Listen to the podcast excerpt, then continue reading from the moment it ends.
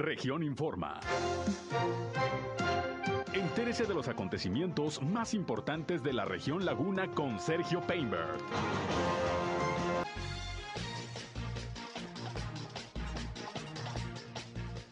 Continuará el frío en la comarca lagunera. Se reúne el grupo empresarial de La Laguna hoy con el alcalde de Matamoros. Presenta el Consejo Cívico de las Instituciones Laguna su reporte de incidencia delictiva correspondiente al año 2021. Cierra esta tarde precampaña en Gómez Palacio Marina Vitela, aspirante a la gubernatura de Durango por Morena. Llama el Instituto Electoral y de Participación Ciudadana de Durango a los ciudadanos a participar como observadores electorales. Arrancan en Coahuila hoy las preinscripciones para primaria vía Internet. Esto es algo de lo más importante, de lo más relevante que le tengo de noticias, de información aquí en esta segunda emisión de Región Informa. Gracias por su atención, por su compañía como siempre. Son las 13 horas una de la tarde con dos minutos de este martes, martes 8 ya de febrero del año 2022. Les saludo como todos los días, soy Sergio Peinbert y ya estamos transmitiendo a través de la señal del 103.5 de frecuencia modulada Región Radio, una estación más del Grupo Región, la Radio Grande de Coahuila. Acompáñenos, quédense con nosotros, vamos a la información. El clima.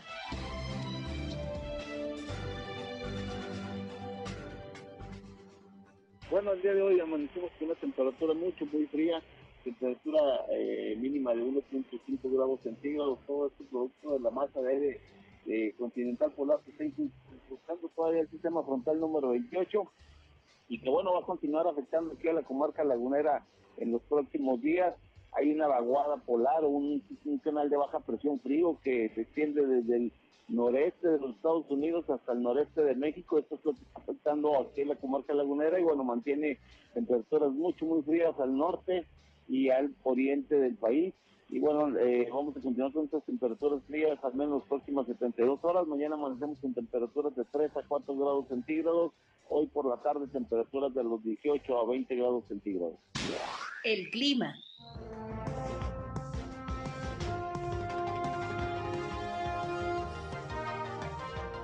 Bien, pues ahí tiene usted el reporte que diariamente nos proporciona José Abad Calderón, previsor del tiempo de la Comisión Nacional del Agua. Continuará el frío en la comarca lagunera y de hecho, pues eh, precisamente este martes es el día que más se ha sentido la baja en la temperatura, sobre todo aquí en la zona metropolitana de la comarca Lagunera, 1.5 grados centígrados. Ya escucha usted a José Abad Calderón, pero por ejemplo en Lerdo fue menos 0.5 grados, menos 3 en San Pedro. Y bueno, afortunadamente salió el sol. Esto ayuda a que se recupere un poquito el termómetro. En estos momentos eh, tenemos 13 grados centígrados de temperatura. Ya mejoró la condición climatológica, pero no hay que hacer confianza porque todavía las próximas 72 horas, según nos dice José Abad Calderón, pues continuarán estas bajas temperaturas. Hay que cuidarse. Y bueno, ya les estaré informando más al respecto. Por lo pronto, gracias por su atención, por su compañía. Les invito a que se queden con nosotros a lo largo de la siguiente hora.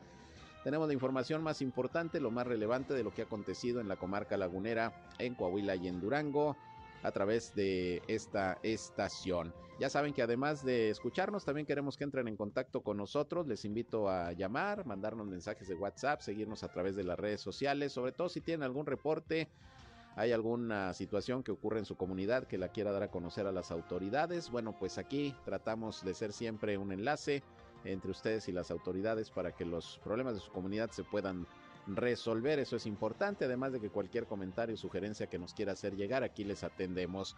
Nuestra línea 871-713-8867, 871-713-8867, nos pueden llamar o mandar mensajes de WhatsApp. Estamos también en Facebook y en... Instagram en región 103.5 Laguna. Ahí estamos también, siempre con contenidos que espero resulten de todo su interés. También se pueden comunicar con nosotros por Facebook Live. También les saludo, como todos los días, transmitiendo en vivo y en directo por esta red social desde nuestra cabina de radio. Y yo estoy en Sergio Peinber Noticias, en Facebook, en Twitter, en YouTube, en Instagram y en sergiopeinber.com, mi portal web de información que les invito a visitar. Ahí están también nuestros enlaces para que nos escuchen en nuestras transmisiones de radio. Y sin más, vámonos, vámonos con lo más importante de las noticias. Bien, y vámonos eh, precisamente con eh, la información. Déjeme le doy a conocer en principio los reportes de las autoridades de salud sobre la situación del COVID-19. Aquí precisamente, tanto en Coahuila como en Durango, tengo ya el reporte de, de Durango. Mire, pues eh, se confirmaron 76 nuevos casos positivos de COVID-19, un poquito más que ayer, ayer fueron 31, pero bueno, ya son cifras, ya son números bastante bajos en comparación con lo que se tenía hace apenas una semana. No se registran tampoco decesos y bueno, ya con estas cifras, con estos números, está llegando el estado de Durango a 63.585 casos confirmados de virus SARS-CoV-2 y son 3.246 defunciones. No se reportan defunciones el día de hoy, que bueno, ayer tampoco. Ojalá y que ya vaya disminuyendo precisamente no solo el número de contagios, sino también las hospitalizaciones y sobre todo los fallecimientos. Eso es lo que todos estamos esperando. Afortunadamente ya hay una tendencia, una tendencia a la baja. Estamos en espera del reporte también de las autoridades de Coahuila sobre la situación del COVID-19. Pero hablando del tema, bueno, pues le recuerdo que continúa la vacunación aquí en Torreón para los menores de 14 años que cumplen 15 en este 2022. Mucha gente que está acudiendo tanto al Hospital General como a la Unidad Deportiva Torreón, ahí al gimnasio auditorio porque además de los jóvenes, de los eh, chavitos, chavitas, también se están vacunando a quienes eh, están recibiendo el refuerzo, que son mayores de 40 años y que hace ya eh, al menos cuatro meses recibieron la última dosis, y también a los rezagados de primera y segunda dosis, todo esto en el Hospital General,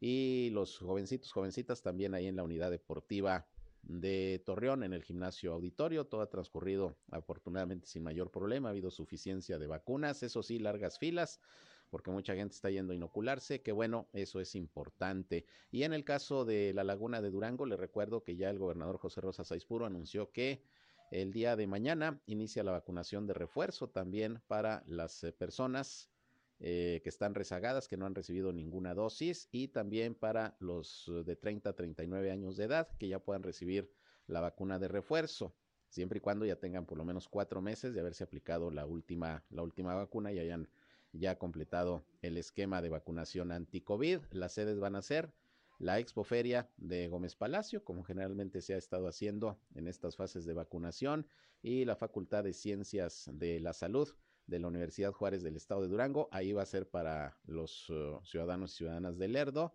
en Gómez Palacio, para ciudadanos y ciudadanas de Gómez Palacio en la Expoferia, para que no se les vaya a pasar del 9 al 11.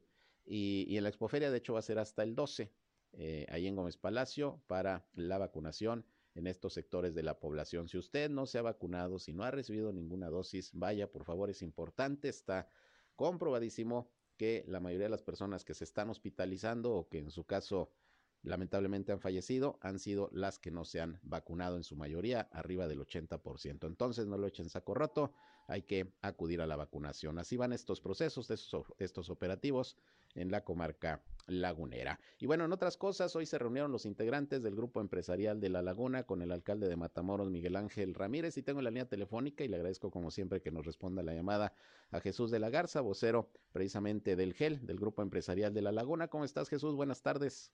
Buenas tardes, Sergio. Saludo a todos por allá. Platícanos eh, qué trataron hoy con el alcalde de Matamoros. Sí, fue una reunión muy nutrida y ya es una continuidad de lo que hemos venido construyendo, que viene siendo la, la unificación de la zona de la laguna, donde cada una de las autoridades municipales fincan como eje de consulta ciudadana en el ámbito de, de, de productividad y de iniciativa privada al GEL como eje de consulta.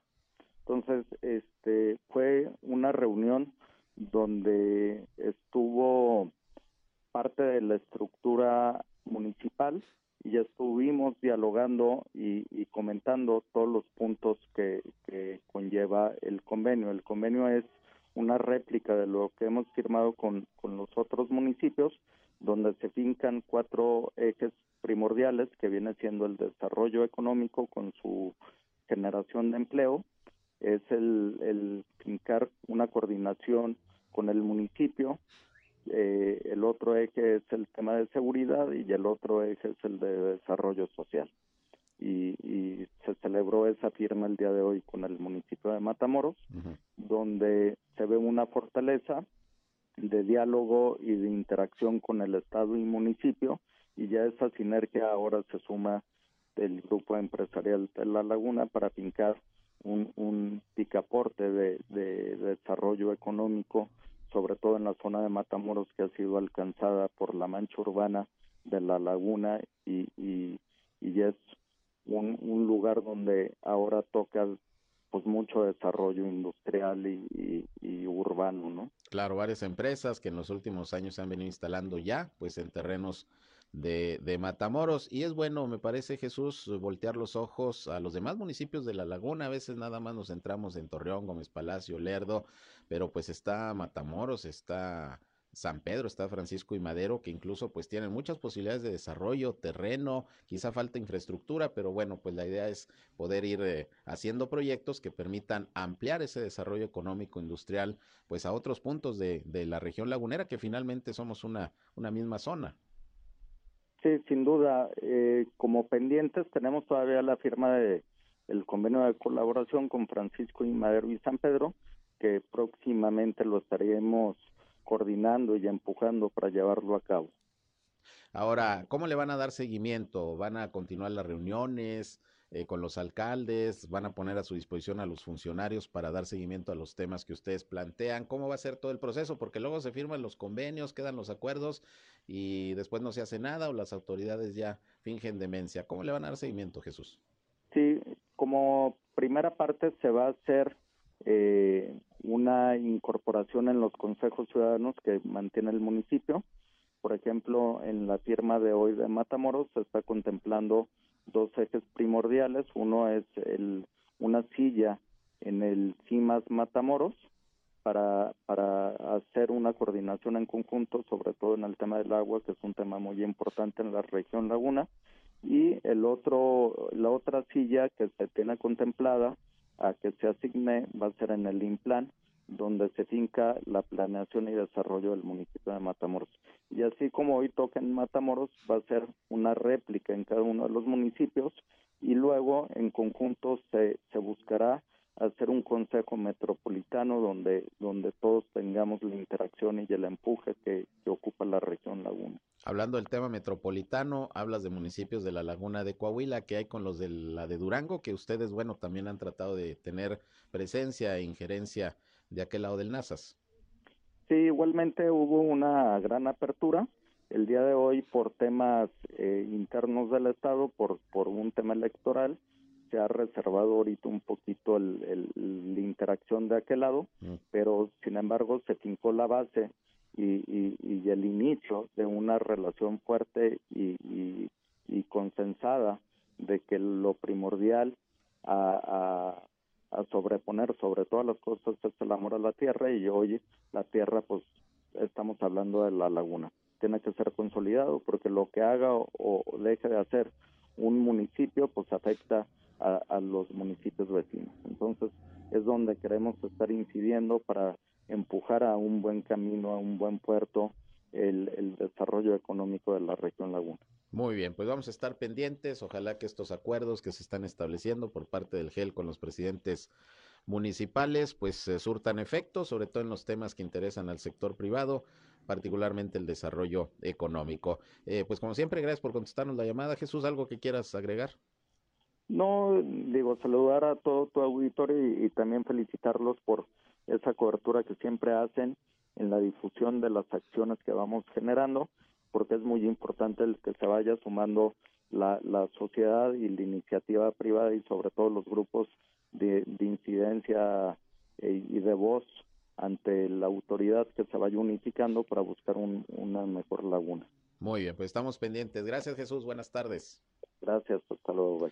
Jesús de la Garza, presidente, bueno, más bien, bueno, es presidente de la Canadevi, de la Cámara Nacional de la Industria de Desarrolladores de Vivienda aquí en La Laguna y además vocero del grupo empresarial de La Laguna. Pues ahí tiene usted, hoy se reunió con el alcalde de Matamoros y así lo estarán haciendo con los demás ediles, pues para ver planes, proyectos, sobre todo con las nuevas administraciones que están iniciando aquí en la comarca lagunera de Coahuila para establecer compromisos que, repito, se les debe dar seguimiento y en ese tenor, pues buscar eh, un beneficio para, para los propios municipios en materia de desarrollo industrial, en materia económica, mejoramiento de infraestructura, en fin, pues ojalá, ojalá y que esta sinergia y esta comunicación se, se mantenga en lo sucesivo. Tengo también ya aquí, ya llegó el informe del COVID-19 de Coahuila. Son 374 nuevos casos los que se reportan el día de hoy, incluyendo 15 defunciones, pues bajan los números afortunadamente también. Eh, de lo que se tenía hace todavía una o dos semanas que andábamos en Coahuila por arriba de los 1.500 casos diarios. Bueno, se reportan hoy 374, 15 defunciones que ocurrieron en los municipios de Frontera, Monclova, Piedras Negras, Saltillo, San Pedro y Torreón. De los nuevos casos, 110 eh, corresponden a Saltillo, sigue apareciendo la capital del estado en primer lugar de contagios en esta cuarta ola del COVID. 90 Torreón, 63 Monclova. Son los tres primeros lugares de la lista y de la laguna ya nada más viene hoy San Pedro con un caso más. No aparece ni Madero, ni Viesca, ni Matamoros tampoco. Eso ya pues es un aliento que, que se vayan reduciendo los casos también en los demás municipios. Y bueno, ya con estas cifras está llegando Coahuila, perdón, está llegando Coahuila a 141.980 casos positivos desde el inicio de la pandemia y son ya 8.394 los decesos. También ha bajado el número de hospitalizados. Andábamos por arriba de los 300, hoy se reportan 282 en todo el estado, de los cuales 117 son de Saltillo, hay 81 pacientes en Torreón, 34 en Monclova, 23 en Piedras Negras, 20 en Acuña, 7 en San Juan de Sabina. Se mantiene Coahuila en semáforo epidemiológico color naranja, como lo sigue estando Durango, que como ayer lo anunció el gobernador José Rosa Saizpuru, pues todavía mínimo unas dos semanas, aunque van bajando los contagios, la hospitalización y los fallecimientos. De todas maneras, durante unas dos semanas más se permanece, eh, permanecer permanecerá en semáforo naranja, lo que implica que se sigan adoptando pues las medidas y las acciones que se tomaron al pasar precisamente a ese semáforo epidemiológico. Así las cosas pues también en Coahuila con el COVID-19. Por otra parte, y en otros temas, déjeme le comento antes de ir a la pausa que hoy platiqué con eh, David Arámbula, él es eh, consejero electoral del Instituto Electoral y Participación Ciudadana del Estado de Durango, que nos habló, pues, cómo va hasta el momento la organización del proceso. Los partidos políticos, pues, están en lo suyo, con las precampañas, la designación de candidatos, candidatas, y bueno, pues está trabajando también en la organización de todo el proceso. Eh, el Instituto Electoral y de Participación Ciudadana. Y bueno, nos decía David Arámbula que se estará haciendo hincapié en el llamado a la población para que participe como eh, observadores electorales que se puedan inscribir para que el día de la jornada comicial, que es el 5 de junio, en Durango, pues pueda haber vigilancia de la sociedad sobre el desarrollo del proceso. Están abiertas las inscripciones, la convocatoria para tal efecto. Ojalá que una buena cantidad de personas, organismos, pues puedan participar como observadores electorales. Esto dijo eh, el consejero David Arámbula del Instituto Electoral de Durango únicamente decirte que, pues bueno, en un proceso electoral, por ahí lo hemos eh, platicado anteriormente, eh, pues de alguna forma eh, todos tenemos que sumar, somos partícipes de ese proceso electoral, los ciudadanos participan de distintas maneras, como funcionarios de casilla, como observadores, ahorita tenemos una convocatoria abierta para ser observador electoral, pues invitarlos a que participen, que sean parte, no no es de los políticos, un proceso electoral es de, la ciudadanía, es una elección de Estado, participamos eh, distintos actores y, la ciudadanía pues es la, la principal es para quien está a dirigir un proceso electoral y pues únicamente invitarlos a que participen. Bien, pues ahí está abierta la invitación para organizaciones, para ciudadanos que quieran ser observadores electorales. Hay que cumplir una serie de requisitos, tener una capacitación, que no quita mucho tiempo y bueno, pues es importante también la observación y el cuidado que tengamos como ciudadanos de los procesos electorales. Ahí está la invitación abierta, que por cierto, El día de hoy, Marina Vitela, precandidata única de Morena al gobierno del estado de Durango, va a cerrar su precampaña aquí en Gómez Palacio en un ratito a las 4 de la tarde, ahí en la Torre Eiffel, ahí por el Boulevard Miguel Alemán. Es el cierre de campaña, de, de pre-campaña de Marina Vitela, quien pues ya pues es cuasi candidata a la gubernatura del estado de, Durango por Morena. Así que pues actividad política el día de hoy ahí en Gómez Palacio. Vamos a una pausa y regresamos con más. Son las 13 horas, la una con 21. Al aire, región 103.5. Continuamos en región informa. Bien, son las 13 horas, la una con 25 minutos y como le informaba al inicio de este espacio, hoy el Consejo Cívico de las Instituciones Laguna presentó su reporte de la incidencia delictiva en la zona metropolitana de la Laguna correspondiente ya a todo el año 2021 y tengo en la línea telefónica a Marco Zamarripa, director del Consejo, para que nos eh, comente pues qué es lo más destacado, qué es lo que más se resalta en este informe ya anual sobre la seguridad aquí en nuestra región. ¿Cómo estás, Marco? Muy buenas tardes. ¿Qué tal, Sergio? Un gusto saludarte a ti y a tu auditorio. A ver, pues platícanos, se presenta este documento, ¿qué es lo más destacado que podemos decir de él? Pues así es, mira, esta mañana presentamos en nuestras redes sociales este reporte anual 2021 de incidencia delictiva aquí en la laguna y, bueno, destaca que este año ha sido el, el, año con más delitos contra las mujeres. Se ha registrado aquí en, en la región incrementos pues sensibles en cuanto a la violencia sexual, la violencia familiar, los casos de feminicidio, pues somos una cantidad de carpetas que no se había registrado anteriormente. Esto no es nuevo, claro que lo fuimos comentando a lo largo de todo el 2021, pero hoy obviamente pues se confirma esa, esa tendencia. Los delitos por violencia familiar son los más frecuentes. Cada 100 minutos se inició una carpeta de, de investigación cada 36 horas una carpeta por, por violación y una vez al mes tuvimos un caso de feminicidio aquí en la zona metropolitana. Y justamente esa incidencia, esa victimización que hoy se agrava y sigue escalando, pues está afectando sensiblemente la percepción de inseguridad en la región.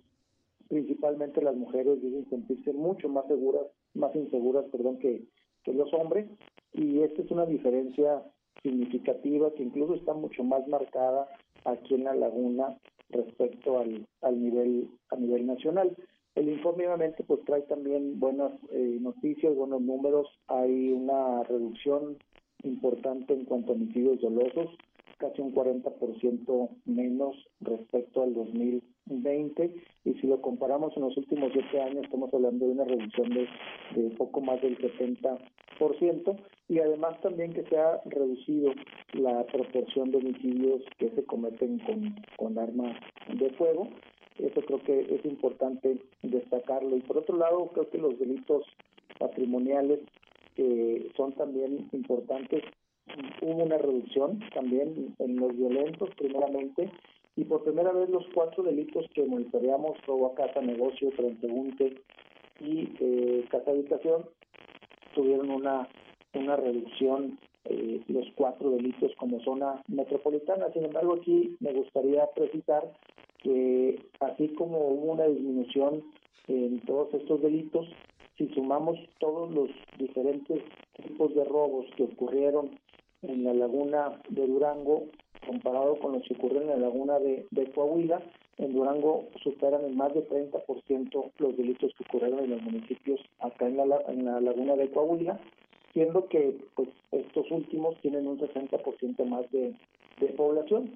Eh, obviamente pues esto hace que las tasas de robos sean mucho más elevadas en la laguna de Durango que en la laguna eh, de Coahuila. Y finalmente, Sergio, también no menos importante está el respecto a lo que es el delito de narcomenudeo. Hemos visto un incremento en el consumo de metanfetaminas, principalmente el cristal, también que no es algo nuevo, ya lo habíamos mencionado en nuestros informes anteriores, sin embargo sí vemos con preocupación este incremento en el número de detenciones por narcomenudeo que obedecen principalmente a la aportación de, este, de esta sustancia y que también se han incrementado sensiblemente las atenciones en el centro de integración juvenil, principalmente afectando a jóvenes y cada vez a más mujeres. Y este tipo de conductas pues, son mucho más violentas y que pues, en un futuro pueden llegar a causar también comportamientos delictivos y antisociales. Pero creo que el desafío más importante es en el tema de la violencia contra las mujeres eh, y bueno, creo que el informe pues es más que evidente y también la autoridad ha hecho ya algunos anuncios al respecto, sin embargo, pues está pendiente todavía esa asignatura. Claro, hablando del tema del cristal, bueno, precisamente el Centro de Integración Juvenil daba datos de que se ha aumentado en 65, 70% el número de personas que acuden a este centro a atenderse por consumo de cristal precisamente en comparación con el 2020, datos del 2021, así las cosas. Ahora, entrando al análisis, eh, Marco, ¿a qué atribuyen el que se estén incrementando las denuncias y posiblemente los delitos de violencia familiar contra las mujeres? Y también a qué atribuyen que otros delitos, como los que mencionas, robos, eh, delitos de alto impacto, vayan a la baja.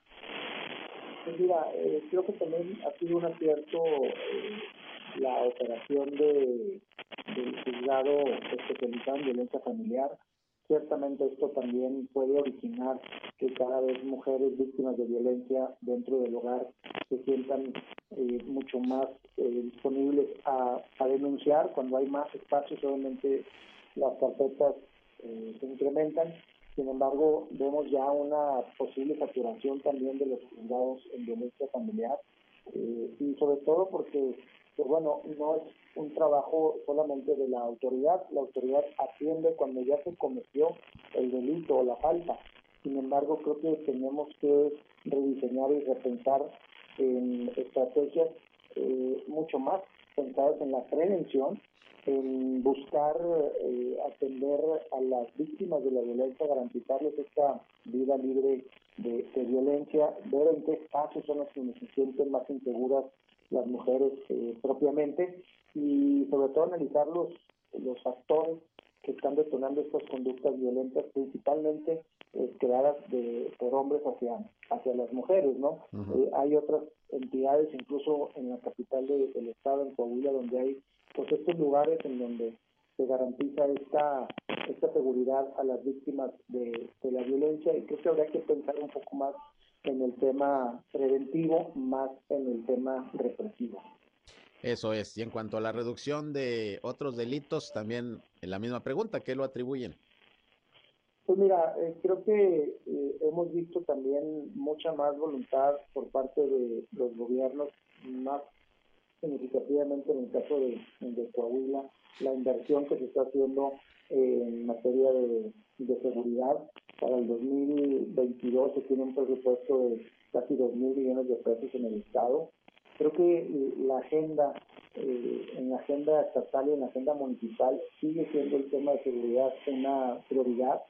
Eh, a diferencia también de lo que hemos encontrado en otras partes del país, en donde prácticamente se han abandonado las policías locales y creo que ha sido un acierto también no dejar de, apostarle a la, al, incremento también de, del presupuesto y obviamente pues también porque pues, creo que hay una sociedad civil también pues, cada vez más exigente, cada vez más eh, consciente de lo que tiene que hacer, porque pues, pensar que la autoridad por sí sola va a solucionar los problemas de seguridad, creo que no es, eh, no es la, la solución. Tenemos que colaborar todos eh, sociedad civil, iniciativa privada, eh, universidades, eh, todo el sector social, para poder mantener estos buenos resultados que se tienen hoy en la laguna, pues a diferencia de lo que está sucediendo en otras partes del país, donde vemos que el panorama nacional pues, es un muy bien, pues estaremos pendientes, eh, Marco, como siempre, gracias por darnos a conocer pues los puntos finos de todos estos análisis, reportes que ustedes elaboran, muy importante este de la incidencia delictiva que ya fue completo del año 2021 y que quede ahí para que se establezcan sin duda estrategias importantes de parte de las eh, corporaciones policíacas, las autoridades y la población también en general para pues mantener en la medida de lo posible a la baja la incidencia delictiva. Está todo esto disponible para quien lo quiera consultar, ¿verdad? Sí, así es, está en nuestra página oficial www.laguna.org.mx y en nuestras redes sociales está la transmisión en vivo de la rueda de prensa, donde hoy nos acompañó el doctor Francisco Rivas, director del Observatorio Nacional Ciudadano, pues se da cuenta también eh, este ejemplo en la laguna, pues se mantiene eh, como un ejemplo de avance y trabajo conjunto entre las autoridades y quizá el único caso de éxito que nos queda en términos de reducción de violencia. Muy bien, pues gracias Marco, como siempre, por platicar con nosotros en este espacio. Al contrario, Sergio, un abrazo. Gracias. gracias. igualmente Marco Samarripa, director del Consejo Cívico de las Instituciones Laguna. Una disculpa, como que le dio frío a, a nuestra línea telefónica. Estamos batallando un poquito, de repente ahí se oye demasiado ruido. A ver si con el solecito se compone, pero, pero bueno, escuchamos lo más importante que nos dice Marco. Fíjese usted, ya lo venía diciendo desde el año pasado, es cierto, en los reportes trimestrales de la incidencia delictiva se veía un aumento en el número de casos de violencia intrafamiliar, sobre todo violencia contra las mujeres, y bueno, pues al final del año resulta que, que es la la principal, eh, digamos, eh, causa de incremento en la incidencia delictiva, los eh, delitos de violencia intrafamiliar y sobre todo contra las mujeres. Hay que recordar que lamentablemente ha habido feminicidios, ha habido muchas mujeres violentadas y de ahí, repito, pues la necesidad de establecer políticas públicas que permitan atender este, este problema. Bueno, pues ahí está el reporte de Marco Samarripa. Vamos a ver qué dicen las autoridades al respecto. Por otra parte, y en otros asuntos, soy mi compañero Víctor Barrón. Platicó con Aarón Huerta Hernández, quien es delegado de la Procuraduría Federal de Defensa del Contribuyente, aquí precisamente en la ciudad de Torreón, y dijo que, bueno, a lo largo del 2021 hubo 268 solicitudes de asesoría a esta Procuraduría por parte de los contribuyentes, pues que tienen algunas dudas respecto al pago de sus impuestos. Y bueno, el 28% es eh, con relación al tema de la inmovilización de cuentas bancarias, situación que está afectando sobre todo a las empresas, según comenta, repito, Aarón Huerta Hernández, delegado de Prodecon, la Procuraduría de Defensa del Contribuyente en el estado de Coahuila. Vamos a escuchar lo que comentó de un 28% de lo que fue enero. Fíjate que sí es un grueso importante en nuestras cifras mensuales y anuales. La inmovilización de cuentas bancarias, la autoridad la ejerce como una herramienta para eh, garantizar el pago de adeudos fiscales de los pagadores de impuestos. Si una empresa que tiene una actividad económica o, un, o una persona física, un empresario, ¿no? como, como de forma individual, tiene una actividad económica y la autoridad, entiéndase, SAT, IMSS, Infonavit, por ahí dicen, es que sabes que tiene pendientes unos pagos conmigo, voy a, ordenar que le inmovilicen las cuentas bancarias para que eso pues genere el pago, que es lo que a la autoridad le interesa. Es como una medida, llamámoslo así, de gestión, pero también es como una facultad pues de cobro de la autoridad. Imagínate un empresario, una empresa que le inmoviliza la cuenta bancaria, pues evidentemente de inmediato va a buscar el contribuyente pues la que se concluye ese asunto. Entonces vienen con nosotros, revisamos hay justificación para la inmovilización y evidentemente si no la hay, pues generamos ahí las acciones de investigación necesarias para que la autoridad revierta ese efecto en las cuentas bancarias. También hay inmovilizaciones, a lo mejor sí justificadas, pero eh, excesivas. ¿Qué es lo que pasa? Pues que a lo mejor la autoridad ya encontró ahí un buen espacio para generar que el contribuyente se acerque de inmediato, pero también el contribuyente en PRODECON encuentra una buena ventana para solucionar esa problemática. Bien, pues ahí tiene usted, ¿tiene alguna duda, alguna queja contra las autoridades que le cobran sus impuestos, sus contribuciones? Eh, bueno, pues ahí está la, Prodecon para dar eh, precisamente asesoría e intervenir en caso de que se estén violentando, obviamente, los derechos de los eh, contribuyentes que pagan impuestos a nivel federal, a nivel estatal, a nivel municipal, en fin, pues ahí está esta instancia para que usted como contribuyente se pueda se pueda defender.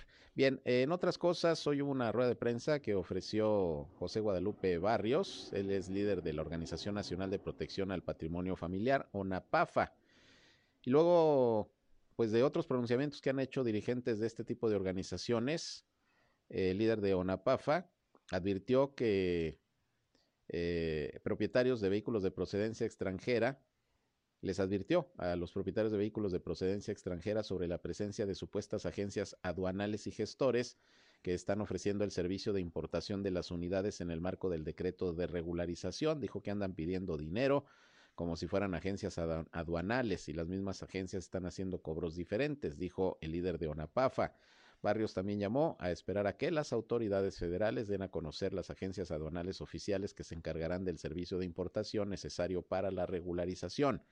Además dijo que espera que se establezca un costo único para este trámite, el cual será eh, un gasto extra de 2.500 pesos que se anunció para la regularización y llamó también a los propietarios de las unidades de procedencia extranjera a reunir ya los documentos necesarios para los expedientes que deberán presentar ante estas agencias para iniciar el trámite de importación.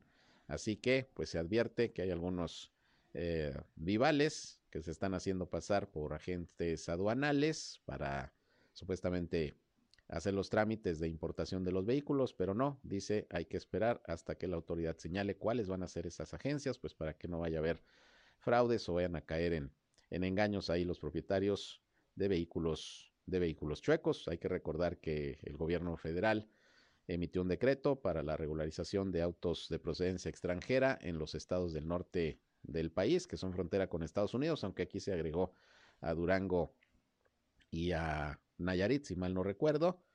Y hay ciertas dudas sobre este proceso, porque primero se dijo que era regularización, luego que no, que era importación, e incluso el dirigente de la Fede PAFA, hace unos días aquí se lo informé, dio a conocer que se iban a presentar algunos amparos precisamente contra los decretos, porque dice, primero dijeron que era regularización, que iba a costar 2.500 pesos nada más, y ahora resulta que no, que hay que hacer el trámite de importación, lo cual va a representar, pues obviamente, un gasto mayor a esos 2.500 pesos, que es lo que está aquí también señalando José Guadalupe Barrios de ONAPAFA. Bien, pues estaremos esperando las reglas que marquen las autoridades para tal efecto y aquí lo estaremos informando. Vamos a una pausa más y regresamos cuando son ya las 13 horas, una con 41.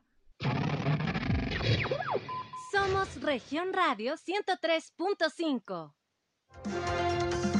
Regresamos a Región Informa.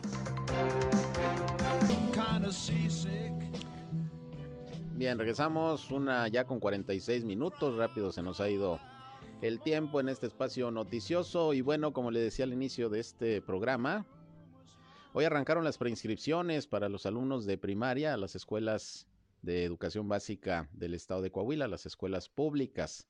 La Secretaría de Educación destacó que mañana también se va a aplicar un examen a todos los alumnos de sexto grado que van a secundaria por lo que es importante que descarguen la guía de estudio y se presenten a la evaluación con la preparación y en base a la puntuación que obtengan se les asignará una de las instituciones que hayan elegido en la preinscripción, que fue también eh, la, semana, la semana pasada, las preinscripciones para secundaria ya arrancaron y hoy arrancan las de primaria.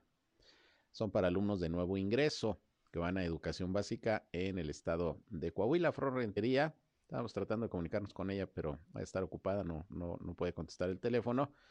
Pero ella informó que del 8 al 11 de, de febrero se van a recibir en la plataforma las eh, preinscripciones para los alumnos de primaria, por lo que consideró fundamental que los padres de familia cubran este trámite en estas fechas a fin de que cuenten con su documento impreso, el formato que van a presentar en la escuela, cuando ya se tenga la anuencia de la dirección y se les ponga el sello para sin embargo indicó que ya se dejó abierta la plataforma también el fin de semana para que los papás y las mamás que no pudieron concluir con el trámite cuando les tocaba, sobre todo de los que iban a secundaria, las preinscripciones para secundaria, que fueron las, las que iniciaron con este proceso, pues no tuvieran ningún problema. Será eh, después del 20 de febrero cuando se tengan los datos sobre cuántos papás y mamás preinscribieron a sus hijos en cada uno de los niveles. Y ahí les van otra vez las fechas.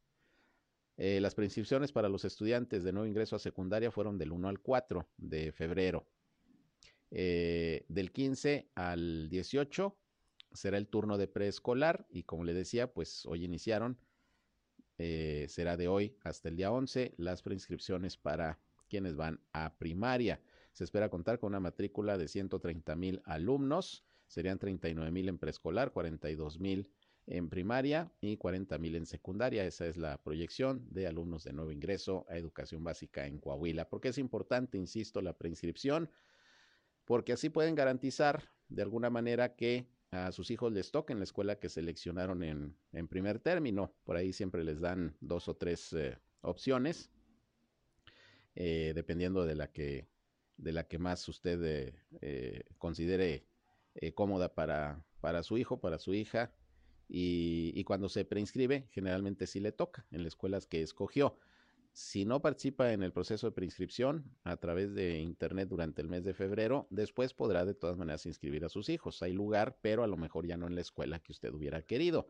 A lo mejor lo, lo mandan a otra. Esa es la ventaja de la preinscripción. Recuerda que si no lo puede hacer por Internet, eh, en la página de la Secretaría de Educación también puede bajar la aplicación eh, Alumnos Coahuila en su celular y ahí también puede hacer todo el trámite para preinscribir a sus hijos, a sus hijas, para que no se les vaya a pasar. Ahí está la información.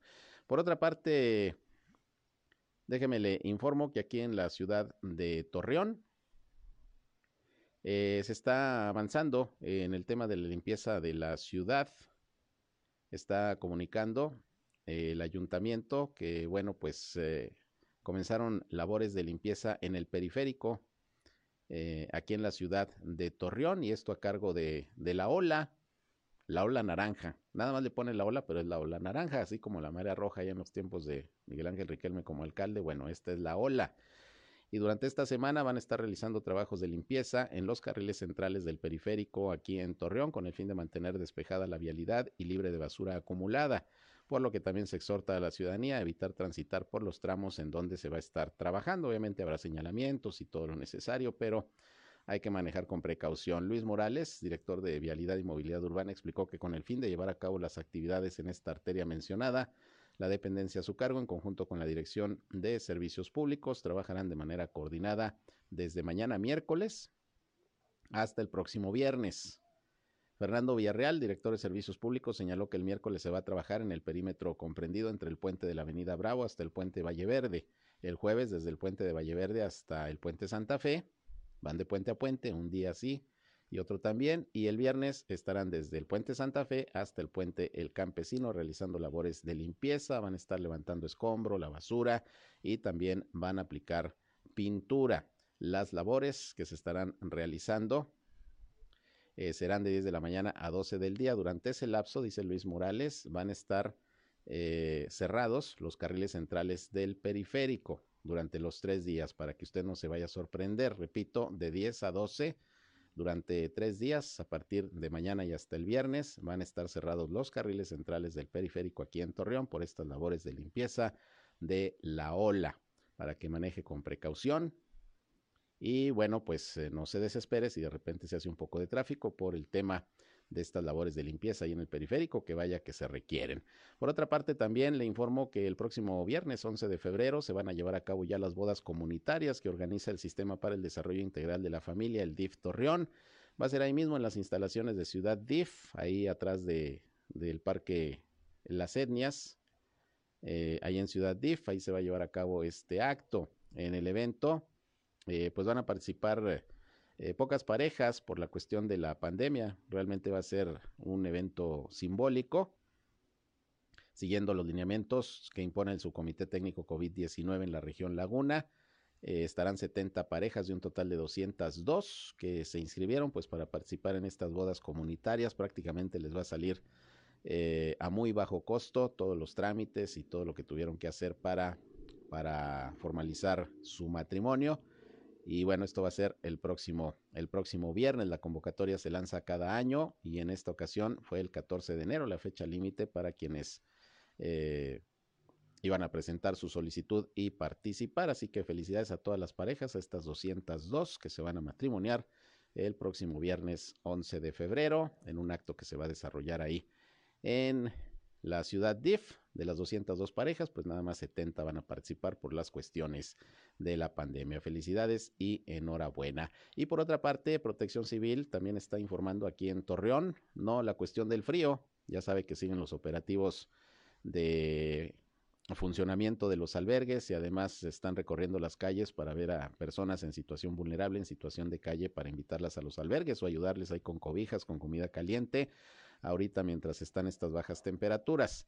Eh, no, esta información de protección civil también tiene que ver con el tema de los anuncios espectaculares que se van a estar revisando porque algunos pues luego no cumplen con la normativa y sobre todo debido a la temporada de fuertes vientos y tolvaneras que generalmente vienen en, en febrero y marzo, ya sabe, febrero loco y marzo otro poco y siempre hay fuertes vientos en esta temporada en la laguna, bueno pues eh, van a, a iniciar en protección civil con recorridos para revisar las condiciones de los anuncios espectaculares. El objetivo, señala la dependencia, es identificar aquellas estructuras que pudieran constituir un riesgo como susceptibles de colapsar o con lonas en malas condiciones que eventualmente se pueden desprender.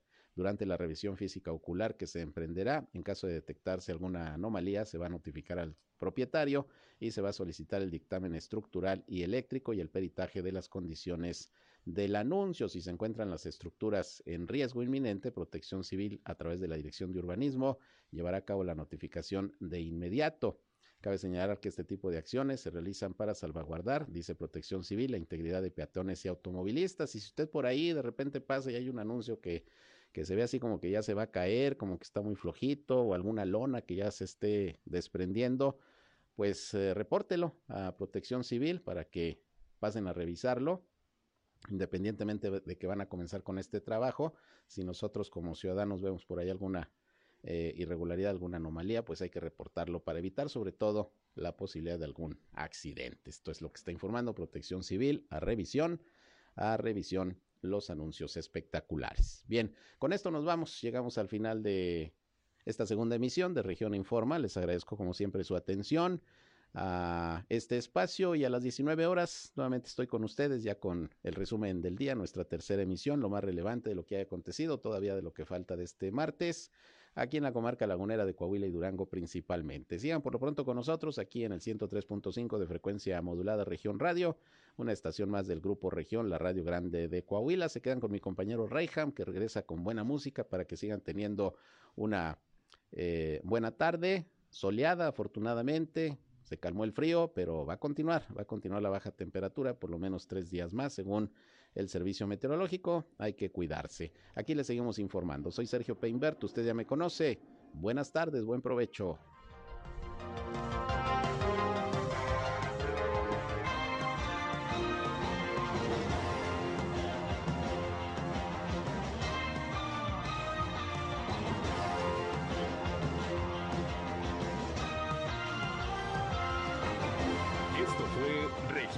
plataforma.